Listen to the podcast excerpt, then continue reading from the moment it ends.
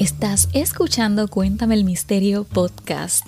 Si es tu primera vez por aquí, hola, buenas, buenas. Welcome. Te cuento que semanalmente posteo dos episodios por aquí, o sea que les doy cariñito a ustedes que me escuchan por el podcast. Y vamos al mambo, que este relato está un poquito fuerte. Así que te cuento el misterio.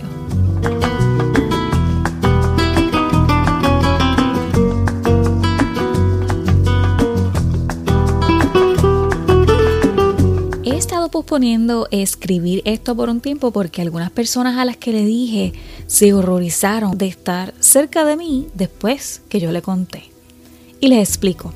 Estaba en mi primer año de universidad y no me estaba yendo muy bien mentalmente. Muchos pensamientos pasaban por mi mente que ya ustedes saben, pues nada saludable.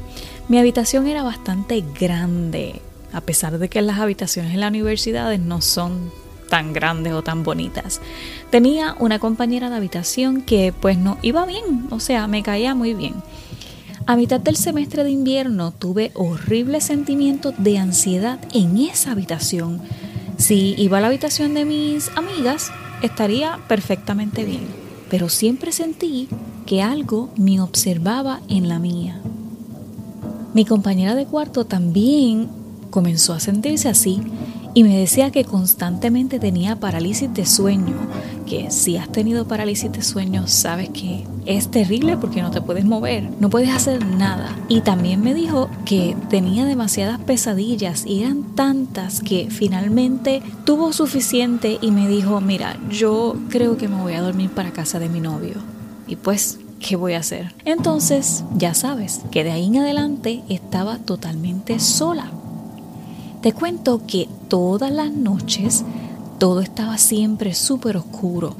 Tuve que dormir algunas noches con las luces encendidas porque sentía que alguien estaba allí. Aproximadamente dos días después que mi compañera de cuarto pues se fue, todavía no había regresado y no creo que iba a regresar, pues me voy a la cama, pero escucho una respiración y no estaba cerca de mí, pero yo sentía la respiración en algún lugar de la, del cuarto. Yo estaba frente a la cama de mi compañera y detrás de mí había una pared de ladrillos. Yo abro los ojos y veo una figura negra acostada en la cama de mi compañera. Yo me asusté en silencio porque traté de quedarme quieta y seguir observando para ver exactamente si realmente era una sombra o qué era. Pero cuando hice eso, o sea, me quedé mirando, la sombra se sentó y me miró. A lo mejor no me creas lo que te voy a decir, pero tenía los ojos color rojo oscuro y con una niebla negra por encima de la sombra, o bueno, a lo mejor era que era muy grande, pero eso era lo que yo veía encima de esa sombra. Odié totalmente esa situación. Inmediatamente me giré hacia la pared de ladrillos y comencé a decir algunas mantras. Bueno, no era mi primer espíritu, so ya yo sabía qué hacer. Y me cubrí la cara con las sábanas. Cuando pensé que ya todo estaba bien, me callé, me detuve, o sea, no, no dije nada más. Y de repente sentí algo cerca de mí. El espíritu me dijo en el oído. Si duermes esta noche, te mataré. Y no saben lo aterrorizada que yo estaba. Traté de no dormir, de no pegar un ojo en toda la noche, pero accidentalmente como que me desmayé de aquella ansiedad. Y vaya, ese sueño que tuve esa noche fue tan extraño. Se lo voy a explicar. Básicamente estaba en un desierto con estas personas sentadas en un círculo en el me y en el medio del círculo que el círculo tenía líneas, estaba en la figura oscura que yo había visto en mi cuarto, o por lo menos se parecía bastante. Pues estas personas que estaban alrededor del círculo comenzaron a cantar. Y yo tenía un miedo que yo no dije nada en el sueño, me acuerdo como ahora. No tenía idea de lo que ellos decían tampoco. Pero el líder me gritaba que yo tenía que cantar con ellos.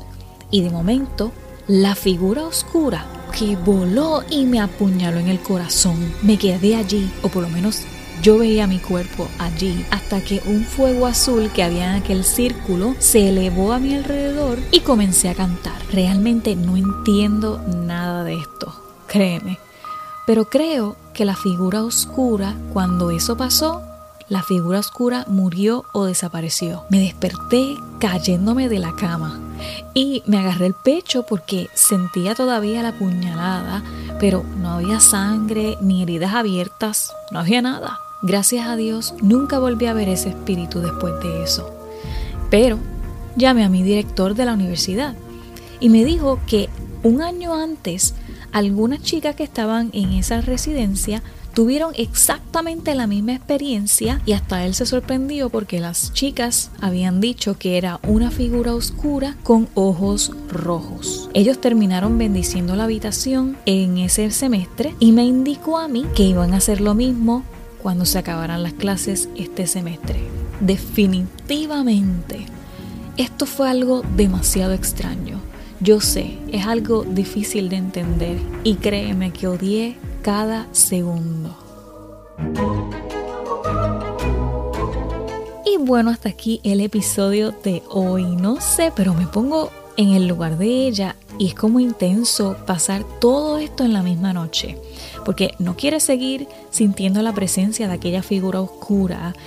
Luego no quieres quedarte dormido porque te dijo que te iba a matar y sentir también cómo te apuñalaban en el sueño a nivel de que cuando te levantas todavía sientes esa molestia en el pecho. no es fácil, no es fácil sentir esto todo, todo, todo en una noche. Pero bueno, mis amores, ya saben que este episodio está disponible en tu plataforma de podcast favorita. Te envío un abrazote gigantesco y te espero por aquí en el próximo episodio. Chao.